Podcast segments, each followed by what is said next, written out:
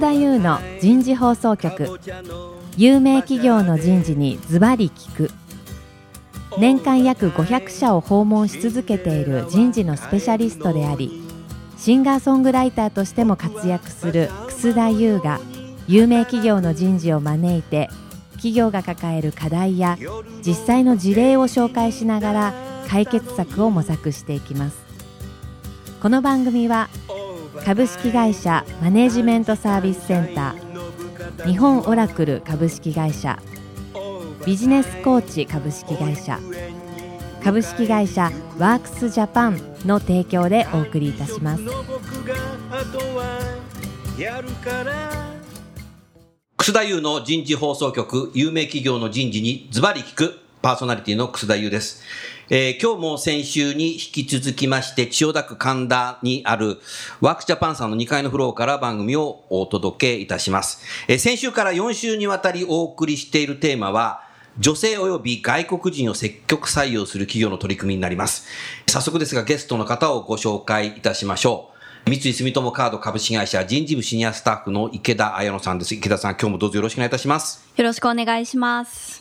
はい。引き続きまして、株式会社 IHI 人事部採用グループの馬場俊樹さんです。馬場さん、今日もどうぞよろしくお願いします。よろしくお願いします。今回のスポンサーを務めていただいています、株式会社ワークスジャパン代表取締役社長の清水慎一郎さんです。清水さん、今日もどうぞよろしくお願いします。はい、よろしくお願いいたします。同じく株式会社ワークスジャパン人材ソリューション事業本部営業一部の成瀬ひとみさんです。成瀬さん、今日もどうぞよろしくお願いします。はい、お願いいたします。さあ、今日はですね、先週、三井住友カードさんの事例をお話しいただきましたけど、馬場さん、今日は IHI さんにおける女性及び外国人採用の事例をですね、お話しいただきたいなというふうに、そんなふうに思っています。はい。先週ね、三井住友カードさんの女性の採用の話をお伺いしましたけども、IHI さんも女性については採用は積極的にされてるんですか？はい。私たちも積極的にはい行っております。はいあの目標数値を設定しまして、まあ、そこをこう達成できるように採用活動を行っています。なるほど。一般的にその IHA さんだと分理っていうことで圧倒的に理が多いでしょ？そうですね。大体8割ぐらいは理系です。お理系だとどういう学部なの、主には機械工学の学生が。工学部だね。そうですね。うん。はい。ものづくりの会社だからね、はい。機械工学だよね、はい。なるほど。機械工学部の学生女性も入れますか？いますが、うん。あやはり圧倒的に少数派。少ないよね。そうですね。もう取り合いになるよねそれ。数値的にはですね、3%から5%ぐらいしかいないと。3%しかいないの？人類半分女性なんだけどね。ああそうなんだ、はい。そういう中で目標数値設定して、はい。理は取れてますか女性は？理系は10%を目標に目標にしてる？しておりまして、うん。まあ、年によって若干差はありますけども、うん。まあ、ここ3年間の平均で言えば、はい。ほぼ10%。おいってんの？はい。頑張って。それはやっぱり人気企業なのか、採用力の力があるのか学生さんが一緒に働きたいと思うのかどうだろうそこは？IHI は比較的このまま業界といいますか、うん。あのこういった業界の中ではまあ早いうちから、はい。まあ、女性であったりこう外国の方であったりそダイバーシティというのをかなり前からやってますよね、はい。一時女,、はい。女性の採用部長がいたじゃないですか、はい。思いました。よく来てでしょ、はい、かなりやってましたよね、はい、で力入れて取り組んでいるので、うん。まあ、そういったところも多少印象といいますか、うん。あるのかもしれないです。なるほどね。文っていうことだと圧倒的にやっぱ男性が多いんですけどやっぱそっちも。女性も結構入ってくる。えー文系は大体3分の1ぐらいを女性でえーはい。採用したいというふうに思ってまして、はい。大体まあ目標値と実績は同じぐらい同じぐらいだ。はい、来てます。なるほどね。具体的にその女性を採用するのに何かこういう形でやってるっていう広報活動はあるんですか？まあ、理系の場合ですと、はい。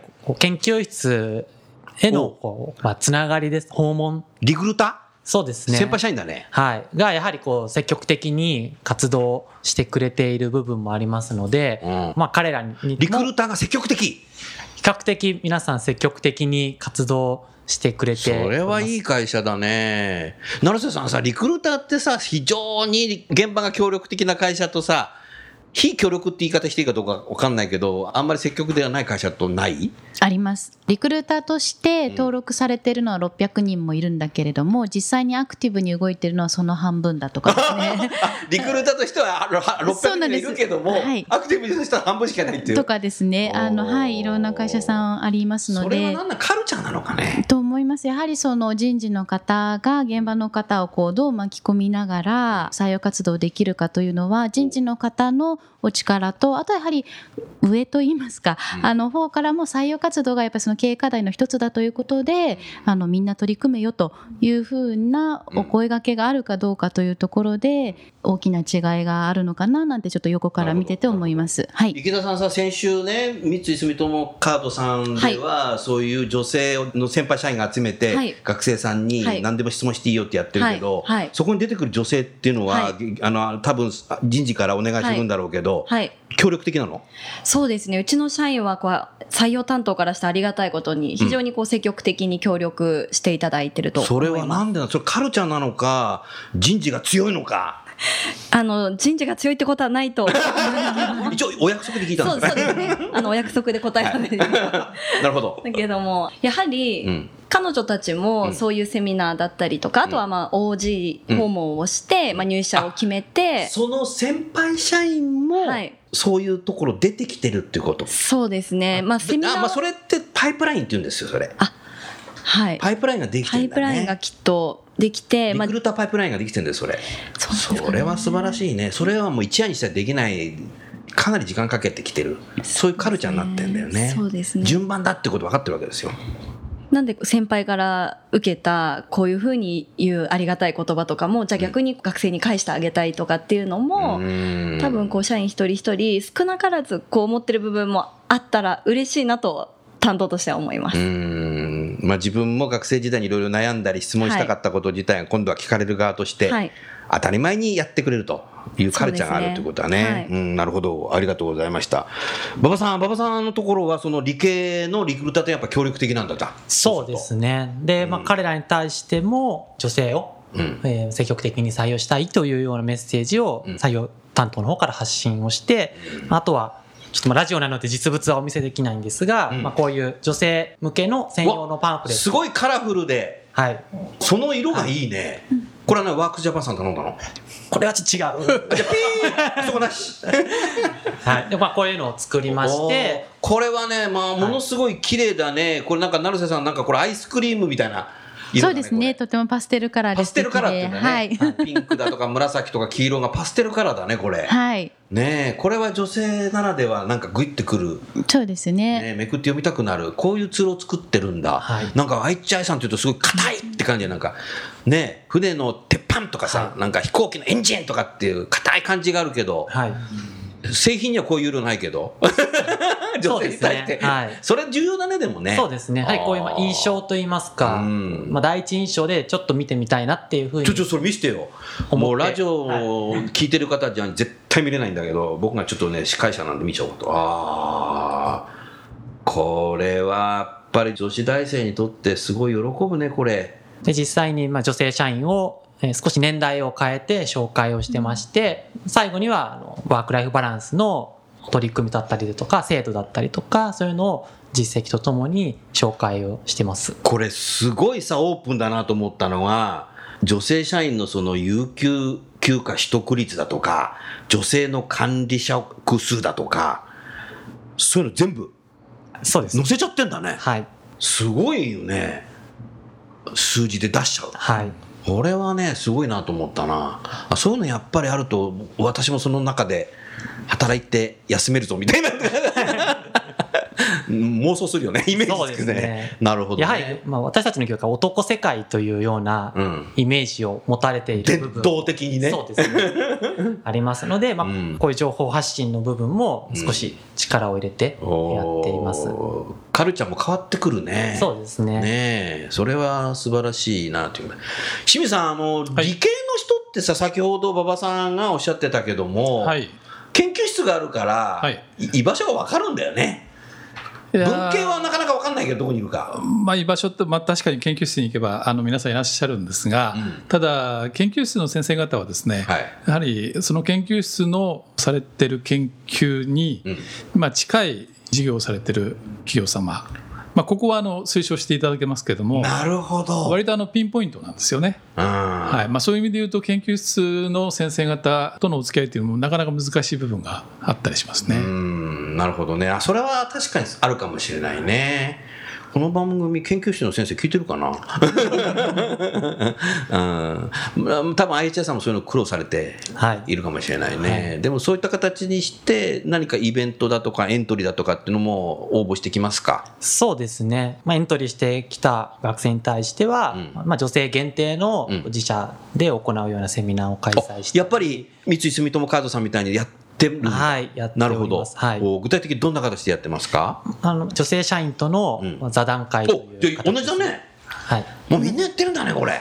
やはりこう実際生の声といいますか生の姿を見せるここれとはもうが大事今回のゲスト2社ともやってるんでもうやらなかったら勝てないねこれね。ああなるほどねその場にあなたはなんか見たことあるんですか？同席して。非常に積極的だと思います、うん。どんな質問が多いですか？HI さんとしては。まあ、三井住友カードさんとも同じような質問が多いと思うんですけども、はい。やはりこう会社に入ってからどういう、うん。まあ、働き方ができますかとか、うん。えーな長く勤められる環境がありますかとか、うん。まあ、あとやはり結婚したりだとか、うん。まあ子供を産んでからの、うんこう働き方、まあ、仕事の部分っていうのはどういうふうなふうにこう変わりますかとか、まあ、そういう結構リアルな話を、まあ、みんな聞きたがってるように男す。性以上にそういうことを熱心に聞くんだろうね女性はね。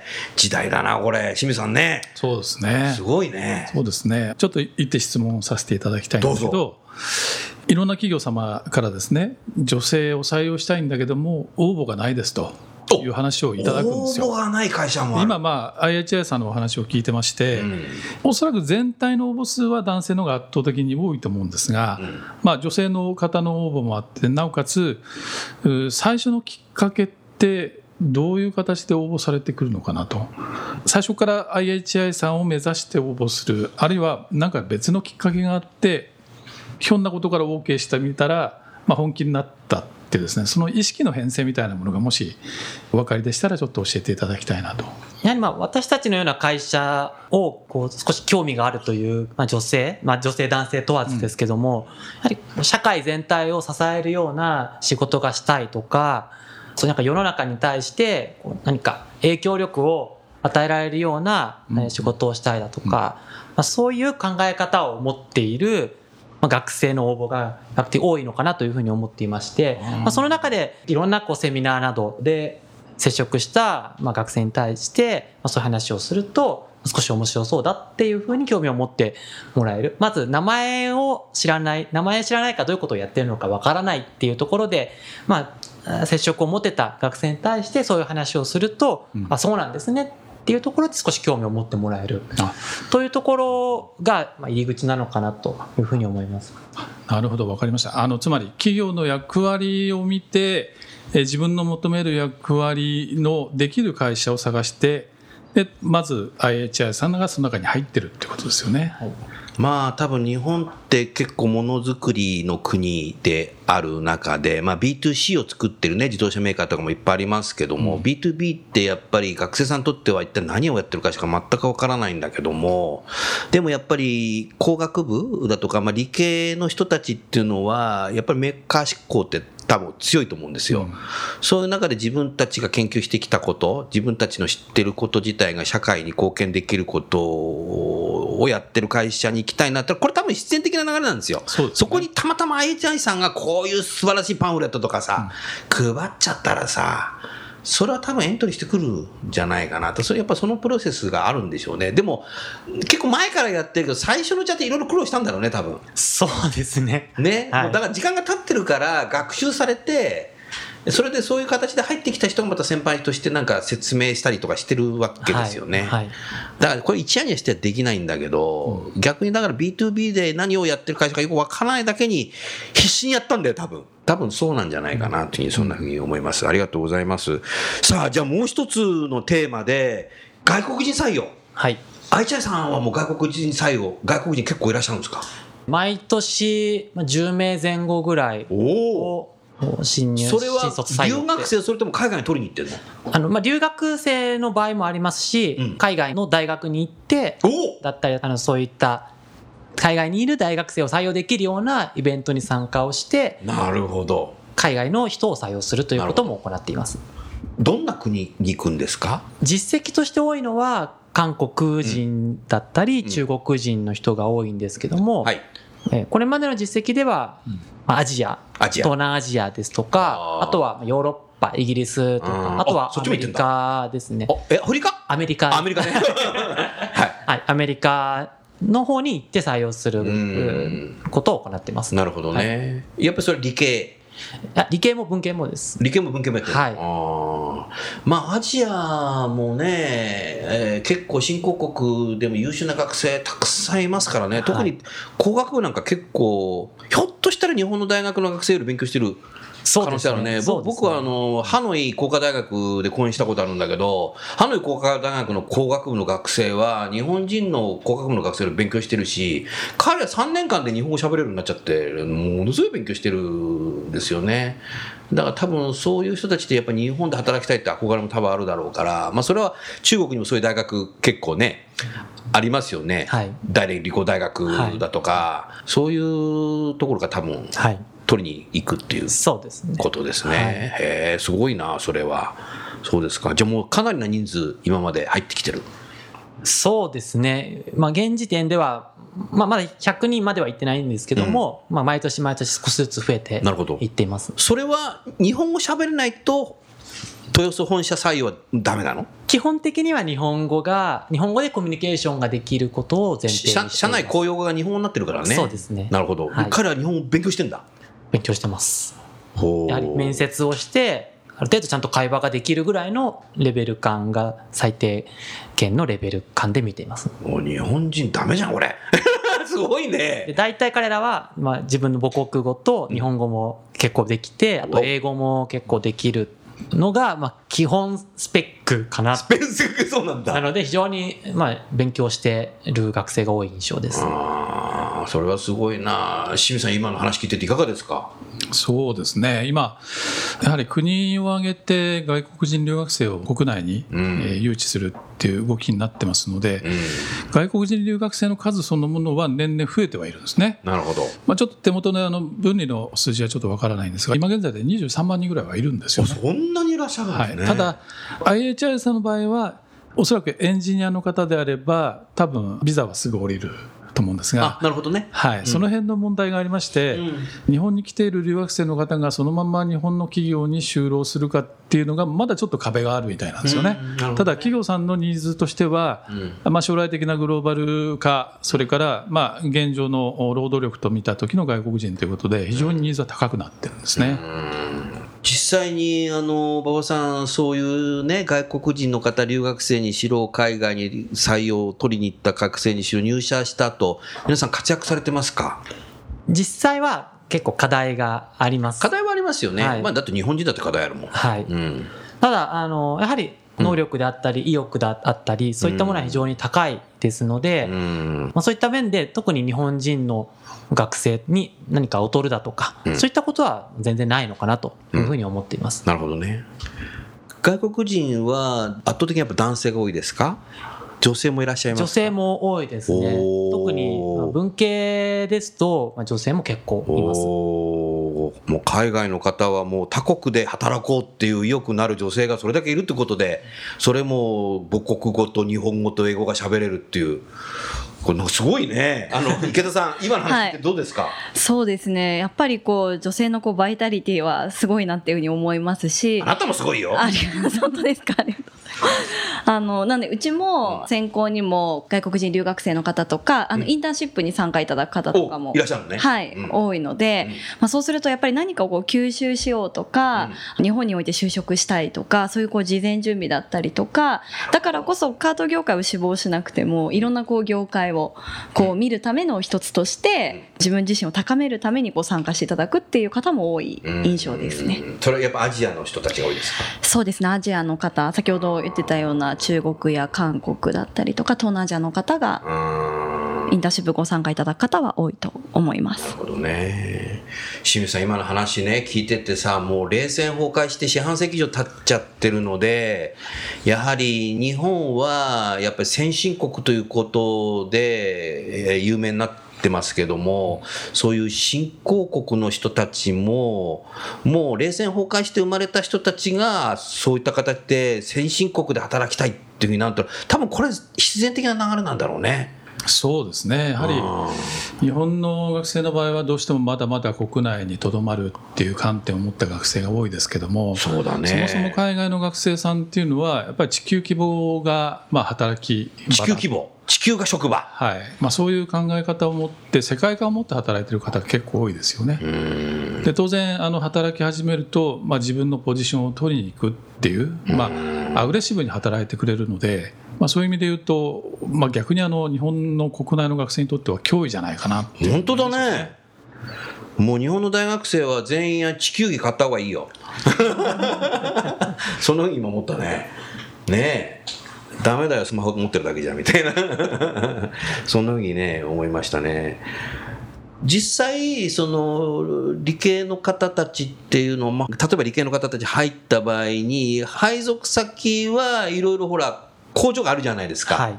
そこに配属されることが多いですか、やっぱり？工場とは限あら限らない。はい本社本社もいらっしゃる。そうですね。あの設計の仕事であったり、うんそういった仕事であれば、うんあとまあ研究開発ですとか、うん。そういったことであれば、必ずしも工場とは限らないです。内定式とかさ入社式にさ日本人の学生がさ、えこの会社外国人いるんだって結構びっくりするんじゃないの？そそこではまだびっくりしない？もう普通。う。結構、まあ、説明会とか、ああのそういう段階でも、そこで来る学生は日本に来てる留学生ですけども、まあ、そこで結構、あの人外国人だなっていうふうに思う場面は多々ありますし、まあ、あとやはり、まあ、私たちの会社で働きたいと思ってる学生は結構そういう、まあ、海外で将来働きたいなとか、うん。そういう考えを持ってる学生が多いので。ね。逆にもう最初から交流ができる。はい、環境もできるってことだね。そうですね。おー。でも母国語英語日本語ができちゃうとやばいっていうや本当にそういう就職したばっかりなんだけど、はい。やばいもっと勉強しなきゃダメだっていうふうにはい。ね危機感を持つ危機感を持つっていうこと学生も多いです。いい意味でね、はい。お互いに同期で牽制しながらやるっていうことはなんかいいことかもしれないね、かなりだからボーダレスになってんなというふうに思いましたね。なるほど。成瀬さん。はい。せっかくだから IHI さんなんか質問ありますか？はい。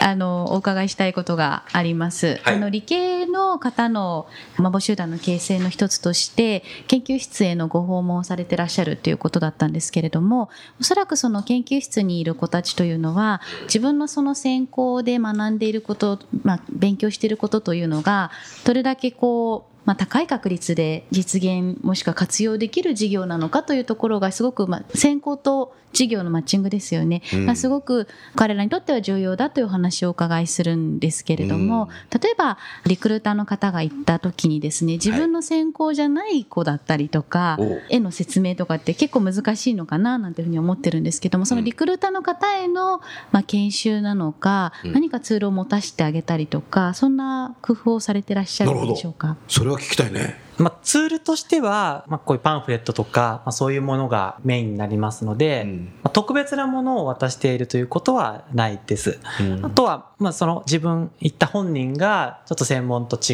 う場合であれば、まあ、その他の、まあ、より専門に近い社員をまあ紹介したりだとか、あとは我々もインターンシップをやっていますので、まあ、そちらのインターンシップにまあぜひ参加してほしいというような形でのまあ広報活動も一緒にやってもらっています。まあでもそれは説明会とかやるときに先輩社員も出てきて自分は学生時代こういう研究してたけどもでも今はそれとは全然違う仕事をやって活躍してんだっていう話をもしできるんであれば学生もあそういうものなのかなって思う可能性はあるよね。ありますね。はい。多分ね、うん、でも成瀬さんのね話はね大切だねそれありがとうございます。難しいねそこねそれはワークスジャパンとしてなんか解決ツール作んなきゃダメだねもちろん、もちろんございます。リクルーターパンフレットもね。えー なるほど、はいご要望のある企業の皆さんはぜひ、はいワークジャパンさんにアクセスしていただければはいいかなと思います。もうコマーシャル付き。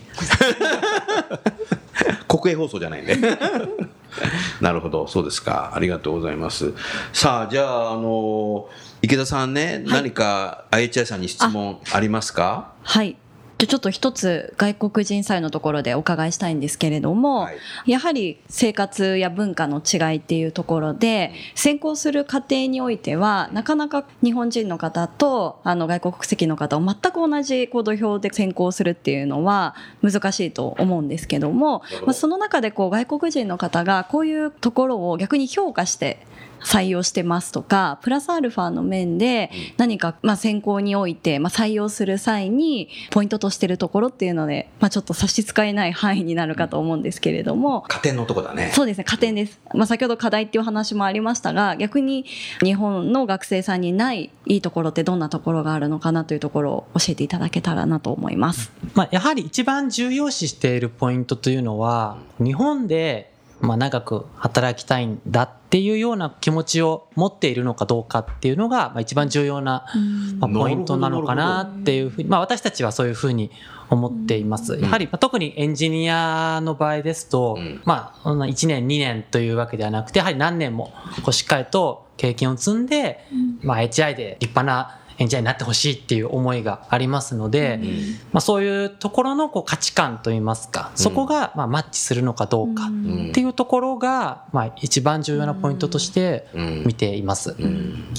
まあ、アジアの学生でも欧米の会社に就職したいっていう人もいるんだろうけども日本に来るっていうのはそもそもなぜなんだろう？近いからなのかアニメファンなのかやはり日本が好きだっていう学生が非常に多いんじゃないかなと思います。やっぱ日本が好きなの？そうです。日本っていう国が好きなの、まあ、そまあ文化とか、まあ、アニメとかもそうなんですけども、まあ、そういうところから入って日本という国に対する興味関心が非常に高い学生が多いです。うんただそれと合わせて、まあ、日本ではやはり長く働けるであったりこう社員の面倒見がいいっていうそういうこと知ってるんだ知ってるんです。すごいそういうことまで勉強してんだだそういうところ日本のさ、大学生さ、アメリカの会社のさ、長期雇用じゃないんだってことだとか知らないね。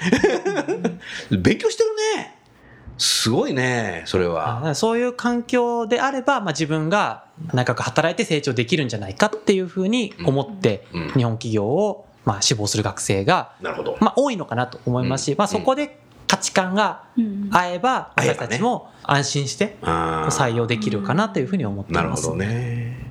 まあでも今のその採用ということを前工程って考えたときにそれだけ学生が日本で長期雇用で育成もしてくれるんだろうっていう素朴にね期待してくると受け入れる事業部のやっぱり管理職もそれをちゃんと受け入れて評価もしていかないとダメだね。そうですね。うん。なので、まあ、後後工程が重要だなそれ。はい。なので、まあ、その最初の、まあ、採用する段階から、うん。まあ、しっかりと、私たちの会社ってこういう、まあ、文化っていうんですかね、うん。こういう文化だよ、そことちゃんと価値観合ってるかどうかっていうのを、まあ、確認しながらうん。採用して、うん。まあ、採用し終わった後、入社してからも、まあ、そこをしっかりと、しっかりと。まあ、サポートしていくところが、まあ、あの、課題も当然そこにありますし、うんまあ、取り組みとしても行っているところにななるほります。ど、なるほどね。まあ、今のね、あの、馬場さんの話聞いてて、やっぱ IHI さんは、その飛行機のエンジンとかさ、ものすごい複雑なものをさ、精密にこう、ものづくりということで人が作り上げていくわけじゃない。はい。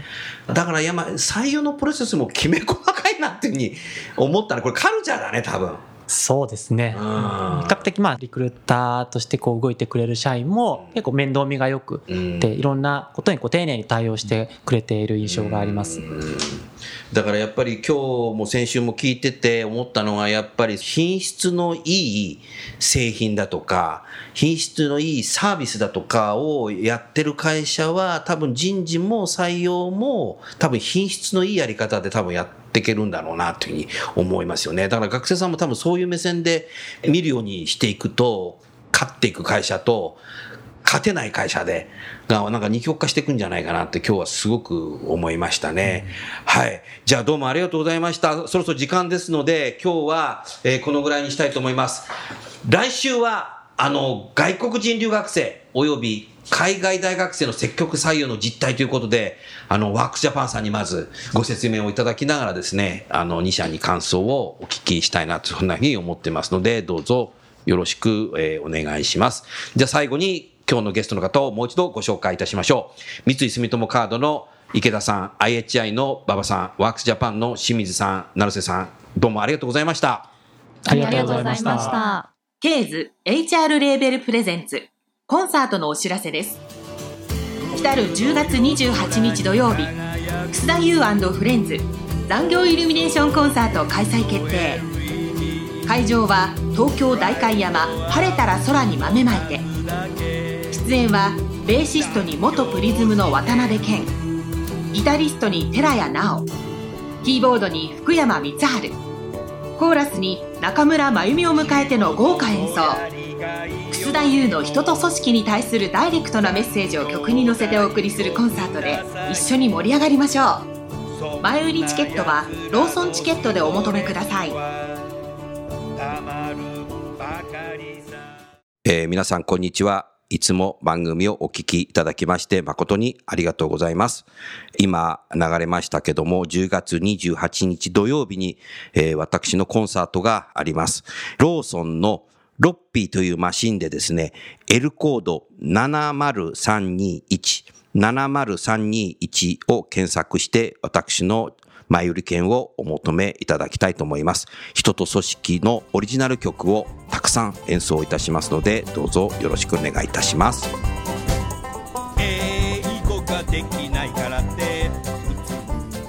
今日のお話はいかがでしたか？楠田優の「輝け飛び出せグローバル人材」とともにエンディングといたしますこの番組は日本最大級の人事ポータルサイト HR プロのウェブサイトからもお聞きいただくことができます。HR プロでは人事領域に役立つさまざまな情報を提供しています。ご興味がある方はウェブサイトをご覧ください。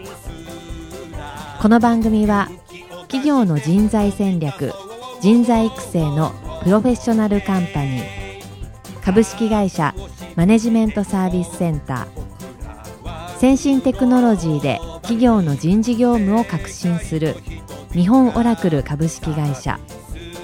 人と組織の生産性を高めるビジネスコーチ株式会社。